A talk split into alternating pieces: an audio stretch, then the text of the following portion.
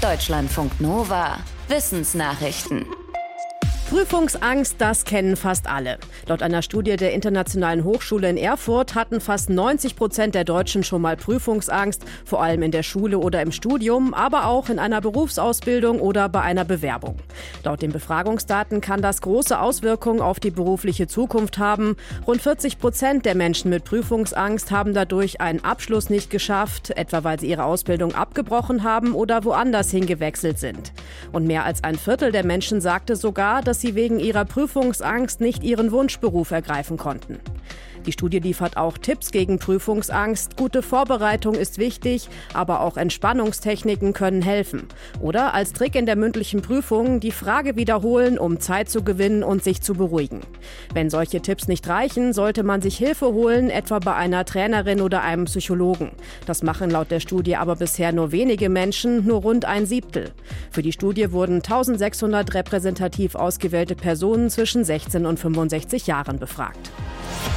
Riesenmantas, also besonders große Rochen, sind bis zu sieben Meter breit und ziemlich beeindruckend, aber auch selten. Sie gehören zu den gefährdeten Arten. Jetzt haben Forschende allerdings den Ort entdeckt, an dem sich die Riesenmantas offenbar besonders wohlfühlen und in riesigen Mengen zusammenkommen. Dieser Ort ist vor der Küste von Ecuador in Südamerika, in der Nähe der Isla de la Plata, übersetzt Silberinsel. Die Forschenden haben massenweise Fotos und Videomaterial aus den letzten Jahren gesammelt, auch von Hobbytauchern. Anhand des jeweiligen Punktemusters auf dem Körper der Rochen konnten sie einzelne Tiere identifizieren.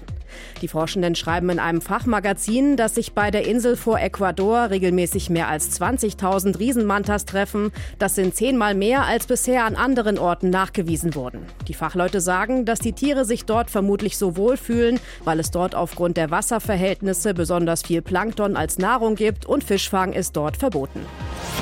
Das alte Rollenbild des Mannes, nämlich dass ein Mann stark sein muss und dominant, ist nicht besonders gut für die Gesundheit. Das zeigt eine repräsentative Befragung von mehr als 2000 jungen Männern zwischen 16 und 28. Diejenigen mit einem sehr traditionellen männlichen Rollenbild schnitten gesundheitlich am schlechtesten ab, weil sie weniger auf ihren Körper achten und nicht mit psychischen Belastungen umgehen.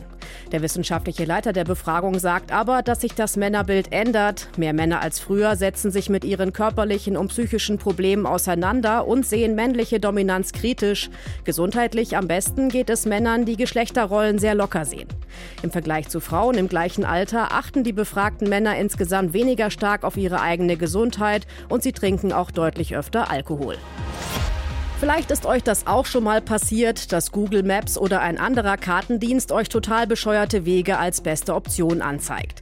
Dahinter steckt ein Algorithmusproblem. Wenn Navigationssysteme die beste Route berechnen sollen, dann suchen sie die kürzeste Strecke zwischen zwei Punkten. Was sie aber nicht so reibungslos können, ist dabei auch negative Aspekte einer Strecke zu berücksichtigen. Vielleicht wäre es manchmal besser, einen etwas längeren Weg zu nehmen, weil man sich damit Schlaglöcher spart oder eine gefährliche steile Serpentin Serpentinenstraße. Wie schwierig ein Weg tatsächlich ist, das können Navigationsalgorithmen noch nicht so gut berechnen. Drei Informatiker haben dafür jetzt eine Lösung vorgestellt. Sie haben einen Algorithmus entwickelt, bei dem die negativen Aspekte einer Strecke sofort mitbeachtet werden.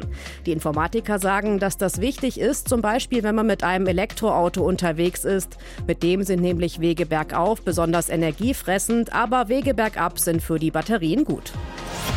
Angenommen, ihr wacht verschnupft und mit dickem Hals auf, geht ihr dann trotzdem zum Familien- oder Freundestreffen. Einerseits könntet ihr da Leute anstecken, andererseits habt ihr euch vielleicht schon lange auf das Treffen gefreut. Ein internationales Forschungsteam hat genauer untersucht, wie egoistisch oder rücksichtsvoll sich Menschen verhalten, wenn sie andere Menschen möglicherweise gesundheitlich gefährden könnten. Für die Studie wurden fast 13.000 Menschen in mehreren Ländern befragt in der Hochphase der Corona-Pandemie.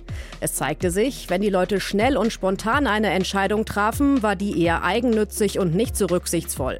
Manche Testpersonen sollten aber innehalten und sich die Frage stellen, wie hoch ist das Risiko für andere durch mein Verhalten und ist der Nutzen des Treffens so hoch, dass dieses Risiko gerechtfertigt ist? Die Menschen, die sich diese Fragen stellten, handelten danach rücksichtsvoller. Die Forschenden sagen, den Menschen ist es grundsätzlich wichtig, wie sich ihr Verhalten auf andere auswirkt. Bei spontanen Aktionen wird das aber manchmal vernachlässigt. Wer vor Entscheidungen sorgfältig überlegt, der handle stärker nach den eigenen moralischen Grundsätzen.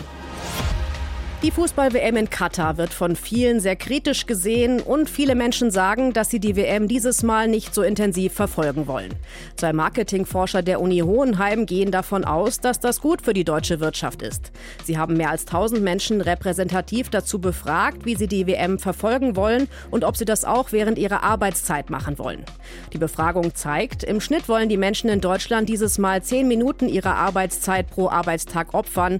2018 waren es noch 16 Minuten und 2010 28 Minuten. Die Wissenschaftler sagen, dass das Bruttoinlandsprodukt pro Kopf 2018 um mehr als 350 Euro zurückgegangen ist, weil die Menschen damals weniger gearbeitet haben und mehr WM geguckt haben. Bei der WM in Katar vermuten sie, dass das BIP nur um etwa 220 Euro pro Kopf sinkt.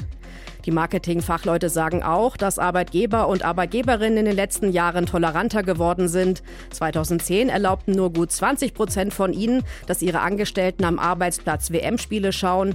Dieses Jahr sind es laut der Befragung mehr als 40 Prozent. Deutschlandfunk Nova